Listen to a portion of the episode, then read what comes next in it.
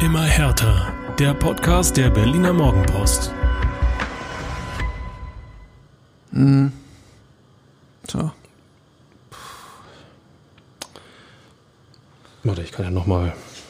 Aber so richtig weiß ich eigentlich. Ich schau noch mal. Nee. Nee, Ich bin echt ratlos.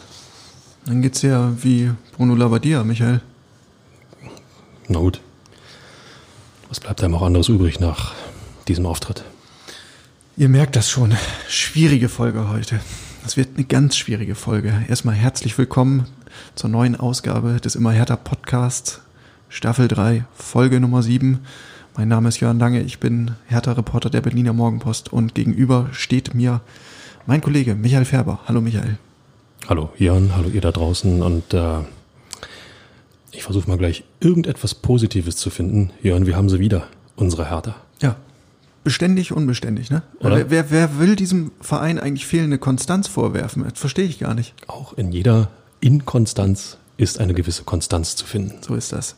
Nee, es ist ja ein emotionales Auf und Ab. Also erst das Blamable aus im DFB-Pokal, dann äh, das mehr oder weniger furiose 4 zu 1 in Bremen zum Ligastart und jetzt das erste Heimspiel. Dazu noch wieder vor eigenen Fans. Und was kommt dabei raus? Ein 1 zu 3 gegen Eintracht Frankfurt. Mehr als ernüchternd, das Ganze. Ja, was soll ich dazu noch sagen? Also, äh, das war's für heute. Schaltet beim nächsten Mal wieder ein. Nein, natürlich nicht. Ähm, absolut ernüchternd. Ähm, sicherlich, niemand hat den Sieg in Bremen ähm, zu hoch bewertet. Sollte man sowieso nicht tun nach dem ersten Spieltag. Aber ähm, das ist dann doch nochmal ein krasser Unterschied, ein krasser Leistungsunterschied auch gewesen gegen Frankfurt. Jörn, du warst im Stadion. Ähm, hast auch die, die Atmosphäre äh, miterlebt mit den Zuschauern. Ähm, komm, lass uns teilhaben. Ja, mache ich gleich weiter mit den positiven Eindrücken dieses Spiels. Genau. Sehr schöne Überleitung. Tatsächlich war es äh, eigentlich ein total stimmungsvoller Abend, also bis zum Anpfiff oder bis zum 0 zu 2, sage ich mal. Ähm, die Kulisse hatte es nämlich wirklich in sich. Also es war ja Freitagabend, Flutlichtspiel und zum ersten Mal bei einem Hertha-Heimspiel ähm, kam die neue Dachbeleuchtung zum Zuge. Ich habe das beim ähm, Finale des DFB-Pokals schon mal erlebt. Das macht halt wirklich was her, wurde ja im Sommer so ein bisschen gepimpt, die ganze Konstruktion. Und jetzt siehst du da dieses Stadion mit dem strahlenden Blau, mit dem kräftigen Hertha-Blau. Ähm, und das macht was her. Auch die Säulen auf der Außenseite sind angestrahlt und du marschierst auf dieses Stadion zu und denkst, wozu brauchen wir eigentlich eine neue Arena? So, das ist genau die Frage, die ich dir gerade stellen wollte. Wozu eigentlich ein neues Stadion? Ist doch schön da. Und äh, vor allen Dingen kam das Leben ja zurück ins Stadion. Ähm, das ist ja der wesentliche Punkt. Zum ersten Mal waren wieder Fans zugelassen, ähm, insgesamt 5000 Personen, 4000 Karten gingen äh, in den Verkauf. Man konnte sich bewerben auf die Tickets, wenn man A Hertha-Mitglied ist und B im Vorjahr eine Dauerkarte ähm, hatte. So, und dann, ich glaube, das war so eine Schnittmenge von ähm, 8.000, 9.000 Leuten, auf die dieses, diese Anforderung zutraf und 4.000 gingen dann in den Verkauf. Der Rest war ein bisschen äh, VIP und Businesskunden etc. So, und was ich ganz ähm, famos fand, war, äh, ähnlich wie du es mir aus der Försterei berichtet hast, von der akustischen Atmosphäre ist es mit 4.000, 5.000 Leuten schon extrem nah dran an dem echten Stadiongefühl. Also wenn du auf der Tribüne gesessen hast und die Augen geschlossen hast, dann war es von der rein akustischen Kulisse echt, ähm, ja, hey, Bundesliga, willkommen zurück.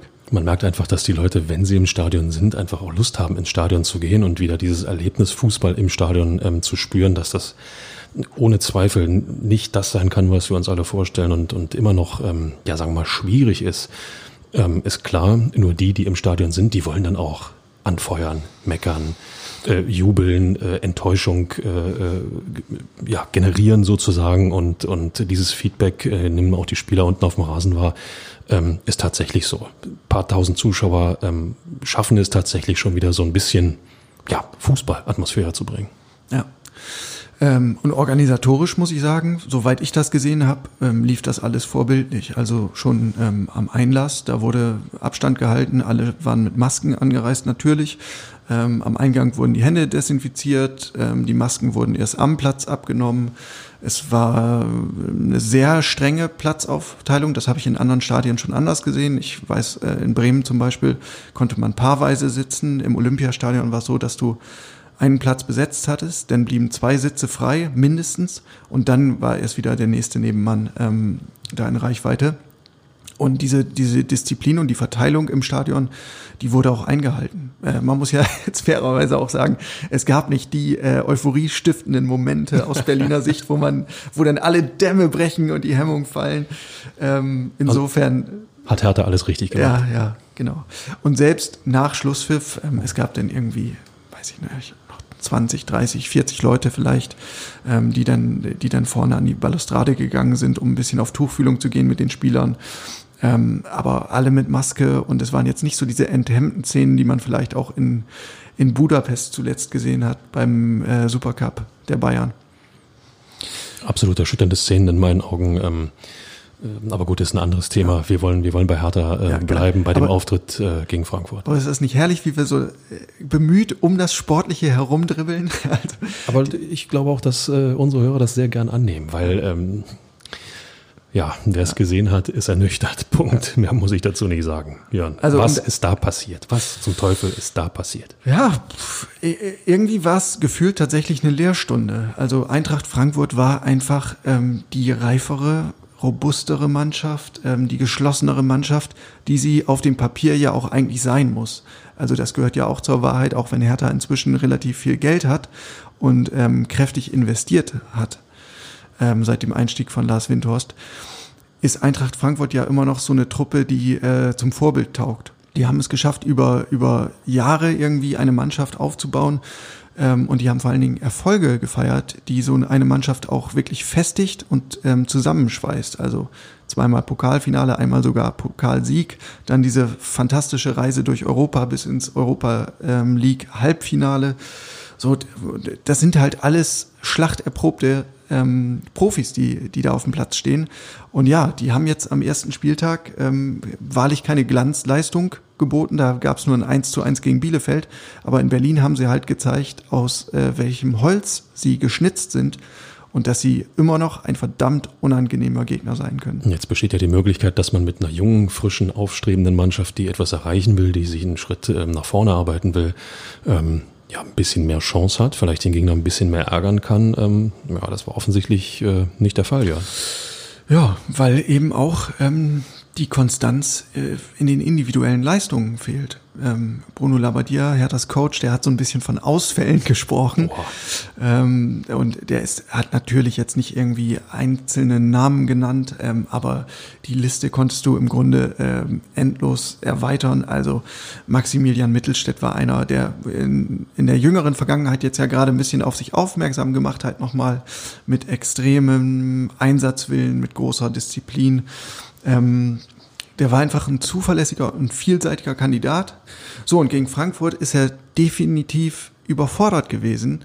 Ähm, in der Defensive mit Touré, der ihn ständig hat stehen lassen. Und im Spiel nach vorne hat er ähm, mehrfach so Diagonal- oder Querbälle gespielt, die entweder im Ausgelandet sind ähm, oder beim Gegenspieler. Und das, das waren katastrophale Momentaufnahmen, richtig schlecht. Auch Vladi Darida, der ja eigentlich ähm, dafür bekannt ist, so ein bisschen wie Peter Pekarik, dass er eine gewisse Leistungsschwelle eigentlich nie unterschreitet. Ähm, der, der war überhaupt nicht im Spiel, da lief alles an ihm vorbei in der ersten Halbzeit, der wurde dann auch zur Pause ausgewechselt. Ähm, so, dann hast du noch Matthäus Kunja, der ja eigentlich der äh, Kandidat ist für die besonderen Momente im Berliner Spiel, wo du immer denkst, er hat auf jeden Fall irgendwie ein Highlight noch im Köcher. Ja, bei dem ging halt auch nichts äh, zusammen. Der hat sich immer wieder in Dribblings aufgerieben, ähm, statt irgendwie äh, cleverer zu agieren, abzuspielen, äh, mit seinen Mitspielern zu interagieren. Er hat es immer wieder mit dem Kopf durch die Wand probiert und das hat nicht geklappt. Und wenn ich, äh, wenn du Matthäus Kunja sagst, habe ich genau eine Szene vor Augen, ähm, die natürlich dann auch im, in, an den Fernsehbildschirmen, in den, in den Zusammenfassungen äh, schön in Zeitlupe immer wieder gezeigt wurde.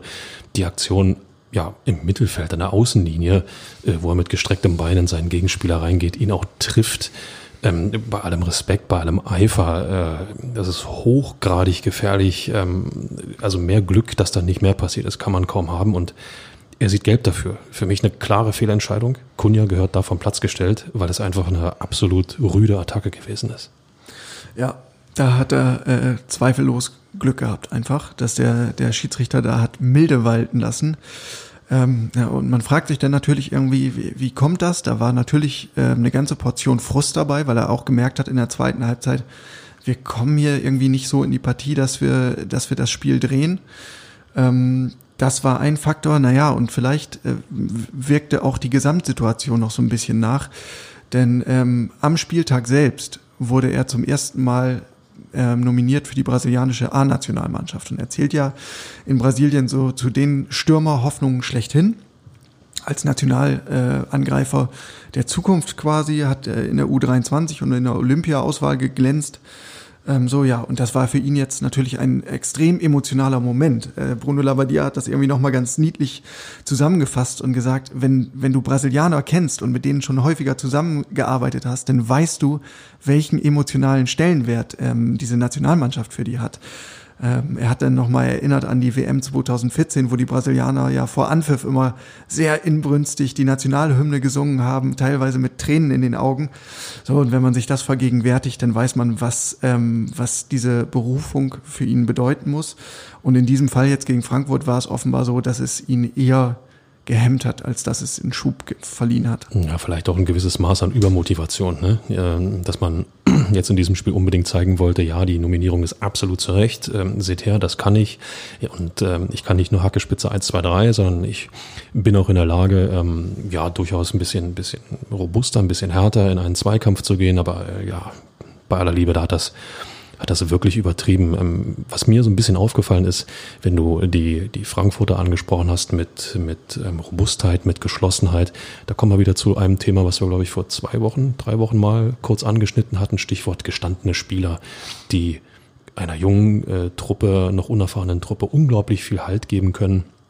Das Schlimme ist nur, wenn du in der Mannschaft denn, sagen wir mal, solche Figuren hast, die dafür prädestiniert sind, und die dann selber einen rabenschwarzen Tag erwischen. Ähm, ich glaube, du weißt, von wem ich spreche. Äh, El Capitano, ja? Ja, ist, ist natürlich ein, ein super Beispiel. Also, Dedrick Boyata, äh, gerade erst Anfang der Woche zum Kapitän gewählt von der Mannschaft. Für mich völlig zu Recht nebenbei gesagt. Ja, also man muss ja auch sagen, es hat sich nicht so wirklich eine Alternative aufgedrängt. Ne? Wir haben diese Diskussion hier ja schon ein paar Mal durchexerziert. Ähm, bei manchen Spielern ist, ist Berlin und die Bundesliga noch zu frisch, es gibt Sprachprobleme etc. Andere bringen die Leistung nicht oder haben nicht das Standing in der Mannschaft. So, und da gab es im Grunde gar nicht äh, großartig Auswahlmöglichkeit. Ähm, und ja, jetzt hatte er sein erstes Spiel mit der Binde am Arm und war leider eher in einer unglücklichen Rolle. Ähm, er hat den Elfmeter verschuldet vor dem 0 zu 1, wobei ähm, ich da die Schiedsrichterentscheidung auch eher merkwürdig fand. Also ich saß mit meinem Kollegen auf der Tribüne und habe mir das in der Zeitlupe angeschaut und wir haben uns auf jeden Fall arg gewundert, dass ähm, der Elfmeter Pfiff nicht zumindest noch mal überprüft wurde vom Videoassistenten. Dann wurde es offensichtlich nicht als klare Fehlentscheidung äh, wahrgenommen im ja, Videokeller. Es sagt so. dann natürlich wieder einiges über unsere Expertise und Einschätzung aus, aber in den Wiederholungen, die wir da gesehen haben, ähm, hatte ich wirklich so meine Zweifel. Am Ende war es auch nicht mehr der große Aufreger. Also ich habe schon registriert, dass Michael Preetz unten an der, auf der Bank äh, mächtig getobt hat. Ähm, der konnte es auch nicht so richtig glauben, aber am Ende war es nicht mehr der große Aufreger, weil Hertha einfach zu viele Fehler begangen hat, ähm, sich auch zu viele Unzulänglichkeiten geleistet hat. Und da, da konnte man dann nicht mehr davon sprechen, dass dieser Elfmeter die spielentscheidende Szene war, sondern das Spiel wurde in anderen Bereichen entschieden, wenn es um, um Einsatz, um Wille, um ähm, ja, Präsenz auch ging. So, da war Hertha halt in der ersten Halbzeit fast immer einen Schritt zu spät und ähm, ja, dann wäre es irgendwie auch eine blöde Ausrede gewesen, jetzt die Schuld beim Schiedsrichter zu suchen. Klugscheißer wie ich sagen natürlich, durch dieses Elfmetertor nimmt das Spiel einen völlig anderen Verlauf, als es ohne diesen Elfmeter äh, genommen hätte. Aber ähm, da kann ich auch gleich wieder zurückrudern. Eine Mannschaft, die gefestigt ist, die an sich glaubt, die um ihre Qualitäten weiß, nimmt das hin, steckt das weg, schüttelt sich und bringt danach die Qualität, die sie hat, auf den Platz. Und das hat Hertha einfach nicht gezeigt. Äh, deswegen ist das 1 zu 3 auch völlig in Ordnung. So, und damit wir gleich mal ein bisschen überinterpretieren, ist die Kapitänsbinde für Dedrick Boyata vielleicht eine Last, Michael? Absolute Belastung. Ich habe von Anfang an gesagt, wie kann man den Mann zum Kapitän wählen? Der ist so in der Abwehr schon völlig überfordert. Er weiß nicht, wo oben und unten ist. Natürlich kann das auch eine Last sein. Überhaupt keine Frage. Wer Verantwortung, äh, ich meine, ich glaube, das weiß jeder von uns, wer Verantwortung ähm, bekommt, möchte dieser Verantwortung auch gerecht werden. So, jetzt ist die Frage, ähm, wie viel ähm, ja, Erfahrung hat man mit solch einer Verantwortung? Und das muss ich erst einspielen. Da wird er sich auch glatt schleifen. Und ähm, also ich bin mir hundertprozentig sicher, dass er für Hertha als, als Kapitän, als, als Mann, der vorangehen muss, enorm wichtig ist äh, in dieser Saison. Und ähm, da tut so ein Spiel jetzt einmal weh, aber für später denke ich mal nicht mehr. Ja. Also ich schätze ihn auch so ein, ähm, dass er das eigentlich ähm, auf lange Sicht völlig souverän meistern wird. Aber es gab solche Fälle ja immer wieder in der Vergangenheit. Ich erinnere mich an Fabian Lustenberger. Ähm, da hat Paul Dardai, der damalige Trainer, halt in erster Linie gesagt, naja, der ist mir nicht genug Leader, der ist nicht laut genug, der ist nicht, nicht genug Bad Boy ähm, und nicht präsent genug. Aber als er dann diese Kapitänsbinde los war, wirkte er fast ein bisschen befreit ähm, und konnte sich wieder auf sein Kerngeschäft konzentrieren und beschränken. Und bei Niklas Stark hatte man ehrlich gesagt auch immer so ein bisschen das Gefühl, ja, jetzt ist er halt in dieser Kapitän-Vizekapitän-Rolle und ist halt viel mit den, den Führungsaufgaben betraut und darunter leidet letztendlich sein Spiel. Jetzt hat er die Binde nicht umgehabt, nur dass wir ihn einmal kurz streifen, weil ja. kein immer härter Podcast ohne Niklas Stark. Richtig. Ähm, wie hast du ihn gesehen? Wie hat er sich präsentiert? Ja, gut. Ist weder negativ aufgefallen noch positiv, aber das ist in, in so einem Spiel, wo, wo ganz vieles nicht stimmt, natürlich auch schwer. Ähm, deswegen würde ich das, glaube ich, an der Stelle nicht überbewerten, weil ich wollte noch zwei Dinge zu Boyata erwähnen, weil dieses ungestüme Einsteigen vor dem 0 zu 1, vor dem Elfmeter, war nicht die einzige Szene, in der er schlecht aussah. Beim 0-2 ähm, war es auch so, dass Bas Dost, äh, der, der Frankfurter Hühne, einköpft so und Boyata und Jordan Torre stehen da halt wie so, wie so Fahnenstangen daneben. Ähm, die sind zwar dran am Mann, aber an den Ball kommt letztendlich nur einer und das ist der falsche. Und das siehst du halt schon, ähm, äh, wenn, wenn du dir diese Szene nochmal anschaust in der Zeitlupe, dass sie den Kontakt halt viel zu spät suchen. Ne? Bas Dost kann sich im Strafraum frei bewegen, kann quasi Anlauf nehmen und dann mit Wucht einnicken und, und diese Freiheit, die darf er schon gar nicht haben. Offensichtlich, offensichtlich haben sie da hinten einen über den Dost getrunken. Oh, so. so, der ist aber zahlungspflichtig. Zahle ich gern, überhaupt kein Problem. Ah, ich ähm, habe immer noch Schulden zu begleichen bei dir, ne? Verdammt. Stimmt, der, Zehn, der, ah. der Zehner von der Europacup-Wette im letzten Jahr. Stimmt. Dass das Ge nicht untergeht. Ja, und komm, ich mache dir ein Angebot. Wir verdoppeln. 20 Euro, das Hertha es dieses Jahr wieder nicht schafft. Da muss ich erstmal eine Nacht drüber schlafen. Auflösung gibt's im nächsten Immer Hertha Podcast. Aber wenn wir von Boyata sprechen und von ja, vielleicht ein bisschen übereifrigem Einsatz, äh, sprich der Verantwortung unbedingt gerecht werden. Ich habe einen Spieler nicht gesehen auf dem Platz und das war Christoph Piontek. Also, ja, ja, oh, schwieriges Thema. Schwieriges Thema. Also, ähm, ich muss ja sagen, ich war Ende der vergangenen Saison ähm, relativ begeistert von dem Mann. Ähm, da war er dann ja schon wirklich quasi als, als Nachfolger von Vedat Ibisevic so im Praxistest und hat sich da wirklich sehr gut geschlagen, wie ich fand. Hat ähm, eigentlich gezeigt, was für ein kompletter Stürmer er ist, wie, welches Spielverständnis er auch mitbringt und äh, welche Rolle er eigentlich spielen kann bei Hertha BSC.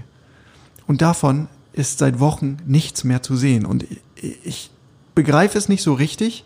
Ich frage mich, woran es liegt. Ob tatsächlich immer noch irgendwie äh, Wechselgedanken und äh, Rückkehrwünsche in Richtung Italien da eine Rolle spielen.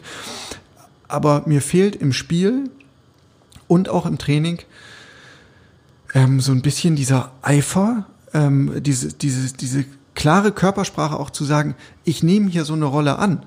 Und da reden wir jetzt ja gar nicht mehr über, ich will Kapitän werden, sondern ich möchte einfach ein wichtiger Bestandteil dieser Mannschaft werden als Stürmer Nummer eins. So, und in der letzten Woche, ähm, da hat er ja mit John Cordoba äh, Konkurrenz bekommen und im Training habe ich ihn dann einmal gesehen und da war er sehr auffällig. Da hat er wirklich Alarm gemacht, hat auch Tore geschossen. Da dachte ich, naja, vielleicht war ja dieser, diese Verpflichtung von Cordoba doch ähm, so, so ein Stachel im Fleisch ähm, und es gibt ihm jetzt nochmal Zunder und jetzt gibt er einfach nochmal mehr.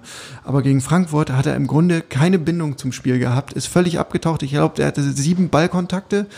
Ähm, Passquote weiß ich gar nicht und war überhaupt kein Faktor. Das ist etwas, was mich total erstaunt. Ähm, klar gibt es auch immer wieder Spiele, wo man als Stürmer einfach in der Luft hängt, weil man keine Zuspiele bekommt, weil die Mitspieler einen, ähm, wie soll man sagen, zu selten in Szene setzen können, beziehungsweise auch nicht wollen. Auch das gibt es. Ähm, nichtsdestotrotz, ähm, im, im, modernen Fußball äh, wissen wir alle, ähm, geht es nur über das, über, über, ja, über die komplette Mannschaft. Das heißt, alle greifen an, alle verteidigen. Mit anderen Worten, wenn es nach vorn geht, müssen alle irgendwo mitziehen. Ähm, es greift äh, das Cruyffsche Gesetz, Johann Cruyff mit seinem äh, Total-Football, sprich, wird eine Position von einem anderen Spieler sozusagen aufgelöst, rückt ein zweiter Spieler nach und füllt diese Position aus. Das gilt in der Rückwärtsbewegung genauso. Und ähm, wenn Christoph Schistoff, Christoph, Chris Piontek ja. da nicht mitmachen will, dann hat er nicht das Problem. Ja. Ähm, nun, nun, läuft man natürlich auch leicht Gefahr, irgendwie ähm, ihn so ein bisschen zum Sündenbock abzustempeln.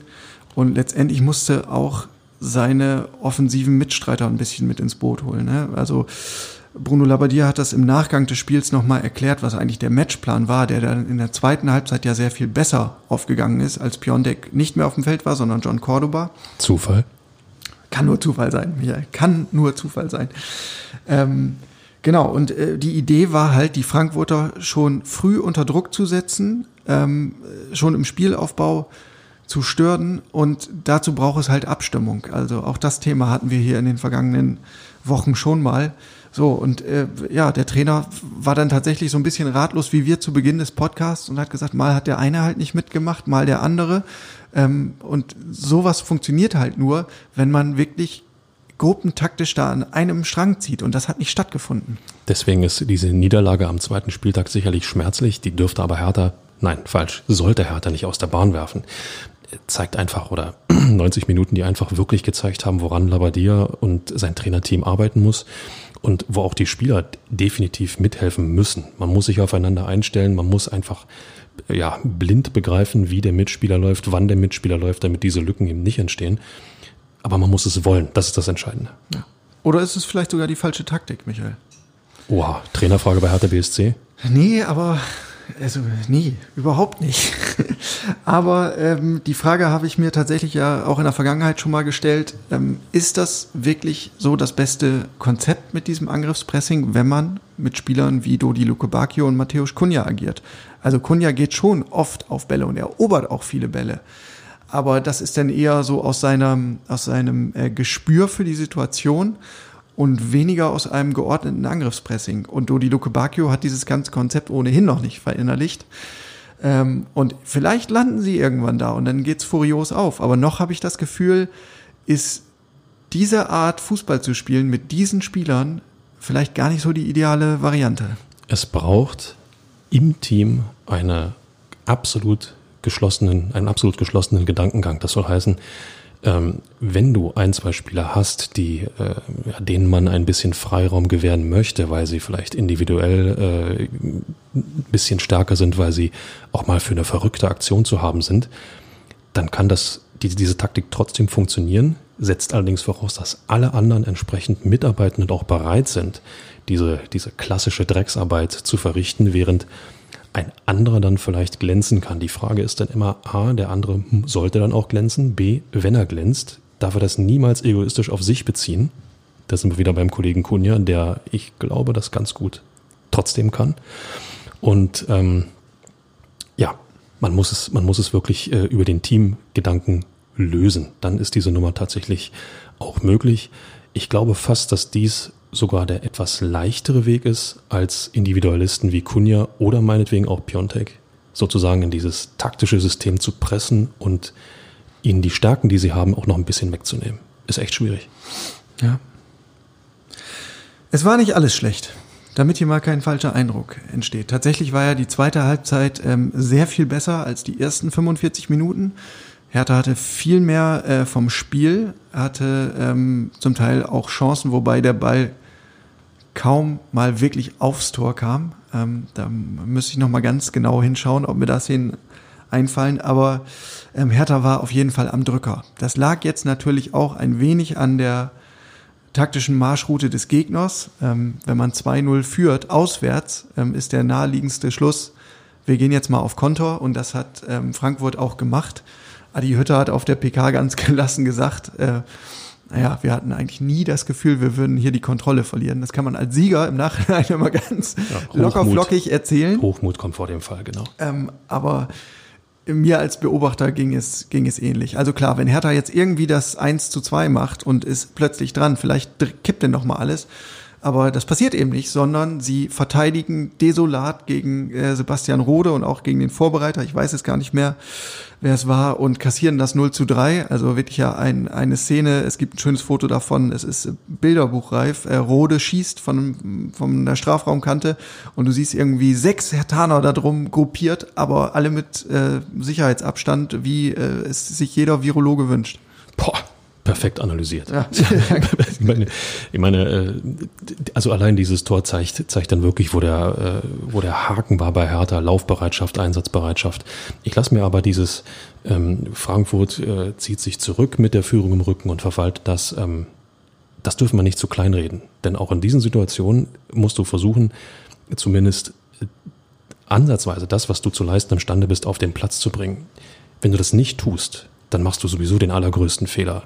Und äh, ich hatte zumindest ein bisschen das Gefühl, dass auch wenn es, sagen wir mal, aussichtslos war, hier irgendwie einen Punkt zu holen oder sogar zu gewinnen, genau über solche Aktionen holst du dir Selbstvertrauen. Wenn ich an Torunariga denke äh, und wir Richtung äh, Hertha-Tor, was auch noch der Kollege Hinteregger aus Frankfurt fabriziert hat, denke, aber das ist eine Szene gewesen, wo ein Hertha-Spieler Mut gezeigt hat, wo er sich etwas zugetraut hat, und wo er sich nicht hat beirren lassen, weil er genau wusste, ich gehe jetzt hier durch und dann spiele ich den Ball in den Strafraum. Das sind Kleinigkeiten, die aber für den weiteren Saisonverlauf sehr, sehr wichtig sein können, weil sie einfach immer wieder dokumentieren, okay, wir liegen zurück, aber wir trauen uns trotzdem immer noch etwas zu. Auch daran muss man wachsen. Ja. Das ist bei, bei John Torunariga ja ohnehin eine, eine bemerkenswerte Qualität. Der hat so, ein, so einen schönen Jezorn in sich. Und gerade wenn es irgendwie nicht läuft, dann kommt noch mal so eine, so eine ganz trotzige ähm, Power-Reaktion und so war es auch diesmal. Das war eigentlich schön zu sehen. Ist für mich auch eine Qualität eines Führungsspielers. Ja. Kann er reinwachsen, kann er reinwachsen. Ich glaube, da muss er menschlich noch so ein bisschen reifen, aber er ist ja noch jung, kann ja, ja noch kommen. Er hat genug Zeit und ja. äh, andere Mitspieler sollten sich daran mal ein Beispiel nehmen. Ja. Ähm, Lucas Toussaint, der war auch so einer, der zumindest phasenweise ähm, sowas wie Widerstandsfähigkeit bewiesen hat. Also in den ersten 45 Minuten war der genauso blass wie alle anderen. Ähm, er ist aber auf dem Feld geblieben. Ähm, Was er musste, oder?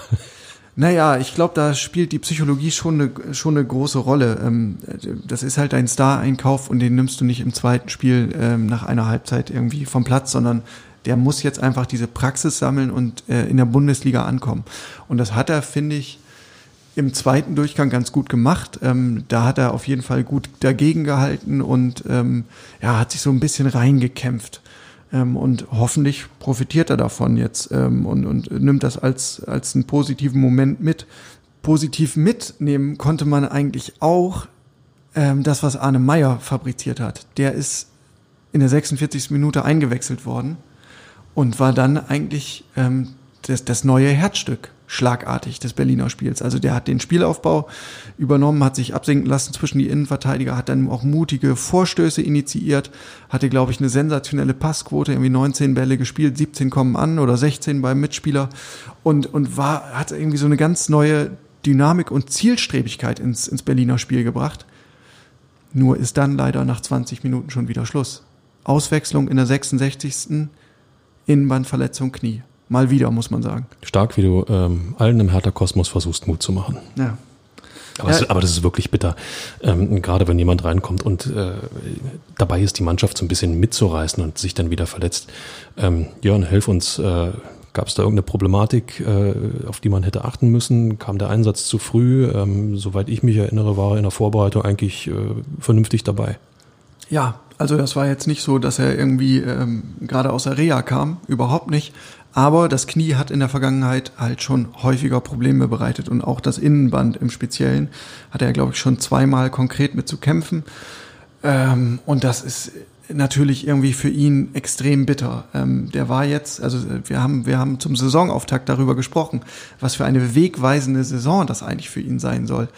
Und ähm, davon war bis jetzt gar nichts zu sehen. Ne? Er ist in den ersten zwei Pflichtspielen als Joker gekommen und dann gab es in dieser Woche ja auch noch eine Vorgeschichte quasi vor dem Spiel, nämlich dass sein Berater über die Medien fordert, Meier muss mehr spielen. Äh, der braucht einfach Spielpraxis, der muss Minuten haben. Und äh, das, das war, ja, weiß ich nicht, natürlich nicht die eleganteste Art, auf, auf diese Problematik aufmerksam zu machen.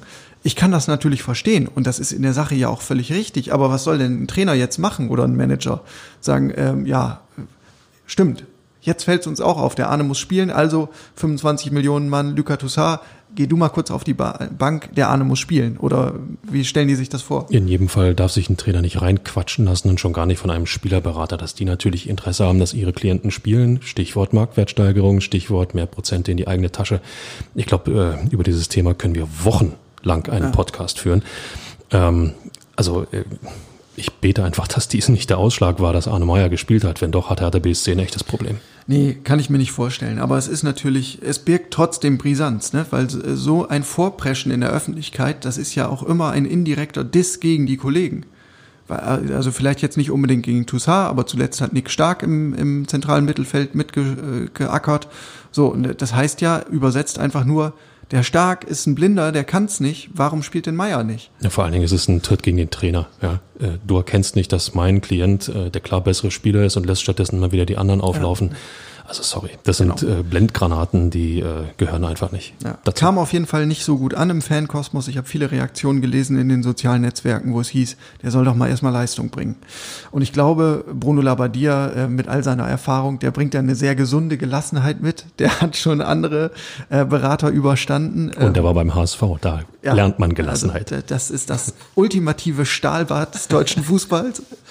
ähm, den macht nichts mehr äh, wahnsinnig. Ähm, so, und er glaubt natürlich auch an die Qualitäten von Arne Meyer. Die sind ja auch für jeden ersichtlich. Ähm, und er war sehr zufrieden mit der Leistung von, von Meyer ähm, in diesen 20 Minuten. Und äh, man hat ihm angemerkt, dass ihm das auch zugesetzt hat, dass er jetzt wieder auf diesen Spieler verzichten muss.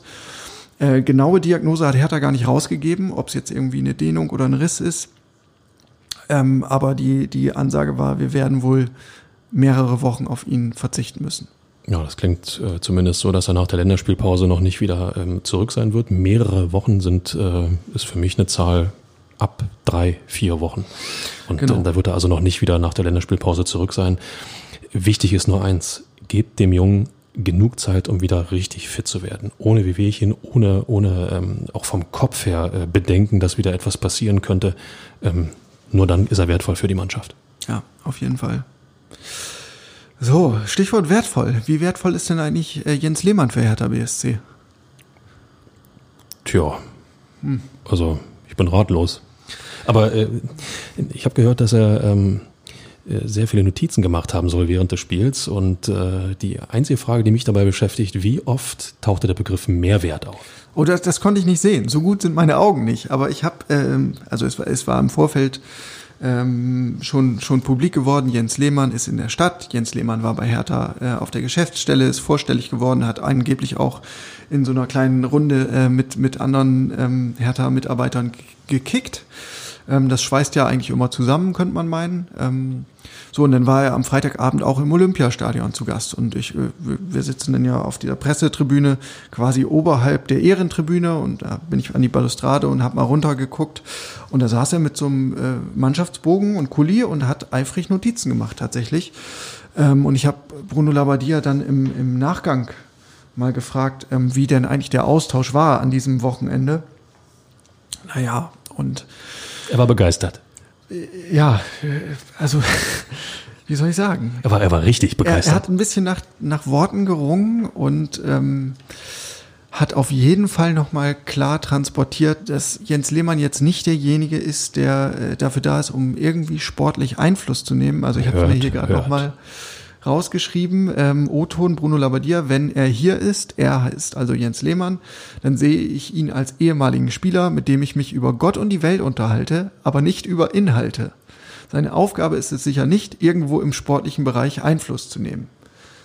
Was natürlich auch stimmt. Also das hat auch Lars Windhorst noch nicht gesagt, ähm, dass er sich wünscht von seinem persönlichen Berater und seinem Vertreter im Aufsichtsrat von Herthas Profiabteilung, das ist Jens Lehmann ja, ähm, dass er irgendwie äh, da in die Taktik oder in die Aufstellung reinquatscht. Aber was er gesagt hat, ist, er erhofft sich von Lehmann halt eine fachliche Beurteilung und eine Kontrollinstanz. Also Damit er, widerspricht er sich doch aber selbst. Wenn er eine fachliche Beurteilung wünscht, dann wünscht er jemanden, der sein Vertrauter ist und ähm, praktisch äh, beobachtet, wie die sportliche Leitung handelt, ob sie richtig handelt und wie die Entwicklung der Spieler ist. Also Beurteilung bedeutet immer auch zuvor Beobachtung. Also da widerspricht er sich in meinen Augen. Ja, weiß ich nicht. Also ich glaube, man kann das äh, differenzieren ähm, eben in der Art und Weise, du kannst ja ein Urteil bilden und dann aktiv quasi eingreifen und sagen, Spieler X muss aber spielen oder System Y muss gespielt werden. Das hat Bruno Labbadia schon mal angedeutet äh, im Gespräch mit Journalisten. Beim HSV war das mitunter so. Ähm, ist ja auch kein Geheimnis. Klaus-Michael Kühne als der große Sugar Daddy hat dann natürlich seine, ähm, seine Spieler da ähm, auf dem Platz sehen wollen. So, und so ist es bei Hertha in Klammern noch nicht, ähm, sondern die Vorgabe bis jetzt ist, Jens Lehmann schaut sich das an und äh, schildert dann seine Eindrücke ähm, vorrangig an Lars Windhorst und dann ergeben sich daraus womöglich eines Tages Konsequenzen. Aber diesen Auftrag hat er schon. Ähm, das hat Lars Windhorst im Mai, glaube ich, nochmal ganz klar formuliert in einem Interview mit der Süddeutschen Zeitung. Ähm, ich zitiere nochmal. Diese fachliche Beratung ist für uns wichtig, wenn wir relevante Entscheidungen der Geschäftsführung beurteilen. Zum Beispiel, welche Spieler man kauft oder verkauft, wie man die Mannschaft aufstellt, welche Strategie man hat. Tja, also dazu gehört, die, dazu gehört die Beobachtung, wie die sportliche Leitung arbeitet. Dazu gehört die Beurteilung, wie die sportliche Leitung arbeitet. Und im Umkehrschluss, wenn es nicht so läuft, ist die Beurteilung schlecht und die sportliche Leitung weg. Wie, wie fandst du denn Jens Lehmanns Einschätzung ähm, als TV-Experte bei Länderspielen? Ähm, ausbaufähig. Ja, ja. Na gut, lassen wir mal so stehen. Michael, wir müssen natürlich, äh, wie immer, nochmal den Blick nach vorne richten, weil es wird ja eine spannende Woche. Es geht zum Rekordmeister, zum Champions League-Gewinner, zum europäischen Supercup-Gewinner, zum, wie Bruno Labbadia sagt, besten Team der Welt. Zu den Luschen, die gerade in Hoffenheim verloren haben? In der Tat. Zum FC Bayern, ja. Äh, und wer hätte das gedacht? Tatsächlich können die noch verlieren? Jetzt fehlt mir gerade der, der, die richtige Zahl dazu. Wie viele Spiele haben sie nicht verloren? Ich meine, es waren 32. Ja, also äh, eine absurde Zahl auf jeden Fall. Ähm, und am Sonntag jetzt hat es eine deftige Niederlage gesetzt. 1 zu 4 in Hoffenheim, trainiert von Basti Hoeneß. Dem Sohn von Dieter Hoeneß, ehemaliger Hertha-Manager. Neffe von Uli Hoeneß. Ja. Und ja, auch in Berlin kein Unbekannter. Ähm, von 1999 bis 2006 und dann von 2007 bis 2010 hat er ja für Herthas U23 gekickt. Ähm, so, insofern, man kennt sich. Vielleicht kann er noch mal den einen oder anderen Tipp nach Westend durchtelegrafieren. Ich glaube, wer das Spiel gesehen hat, äh, konnte auch klar erkennen, wie man diesen Bayern Herr werden kann. Man darf eine Sache nicht vergessen. Vergangenen Donnerstag, Europäischer Supercup, 120 anstrengende und in meinen Augen überzeugende Minuten gegen den FC Sevilla. Und dann drei Tage später Bundesliga in Hoffenheim. Ey, sorry, das, das, das steckt auch so eine Bayern-Truppe nicht weg. Und jetzt, das ist ja das Schöne, am Mittwoch, glaube ich, deutscher Supercup gegen Borussia Dortmund, die nach diesem Bundesliga-Wochenende auch schön was gut zu machen haben. Und mit anderen Worten, Hertha darf sich auf entkräftete, enttäuschte Bayern freuen. Nie war die Chance auf einen Sieg in München größer. Ich würde sagen, genau so müssen wir es sehen. Jawohl.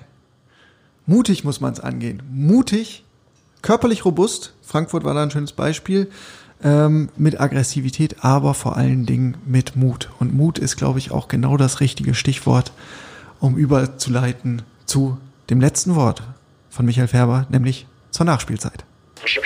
Die Nachspielzeit beträgt eine Minute. Tja, härter kann es für die Bayern nun wirklich nicht kommen. Erst das Debakel in Hoffenheim, dann wartet die angeschlagene Dortmunder Borussia im Supercup auf den Quadrupelsieger und schließlich, äh, ja, was denn eigentlich? Die Wiederauferstehung des Meisters, Pokalsiegers, Champions League und europäischen Supercup-Siegers? Oder gelingt Hertha dann doch endlich mal wieder ein Coup in München? Ah, ich weiß genau, was ihr jetzt denkt. Jetzt kommt er uns wieder mit Jürgen Weber und Arno Steffenhagen und, und mit Gerhard Grau und Bernd Gersdorf. Doch warum soll es für die Hertha-Siegtorschützen in München von 1969 und von 1977 jetzt nicht endlich Nachfolger geben? Okay, wem Hoffenheim als Mutmacher nicht ausreicht, bitteschön. Wer hätte gedacht, dass einer wie Axel Schulz jemanden wie George Foreman im Schwergewichtsboxen besiegt? Die Punktrichter mögen 95 etwas anderes entschieden haben. Der wahre Gewinner hieß Axel Schulz. Ihr wollt mehr? Griechenlands Titel bei der Fußball-EM 2004. Noch dazu gegen das Cristiano Ronaldo Portugal. Oder wie wär's mit dem Wimbledon-Triumph des 1985 noch kleinen, weil nahezu völlig unbekannten Boris Becker? Zwei weitere Belege dafür, dass im Sport praktisch alles möglich ist. Und Hertha hat Bruno Labbadia, jenen Mann, der im Sitzen ein Tor erzielen kann. 1994 war das, gegen Nürnberg, für die Bayern. Okay, ich sehe schon, als Gast in München ist es dann wohl doch noch immer härter.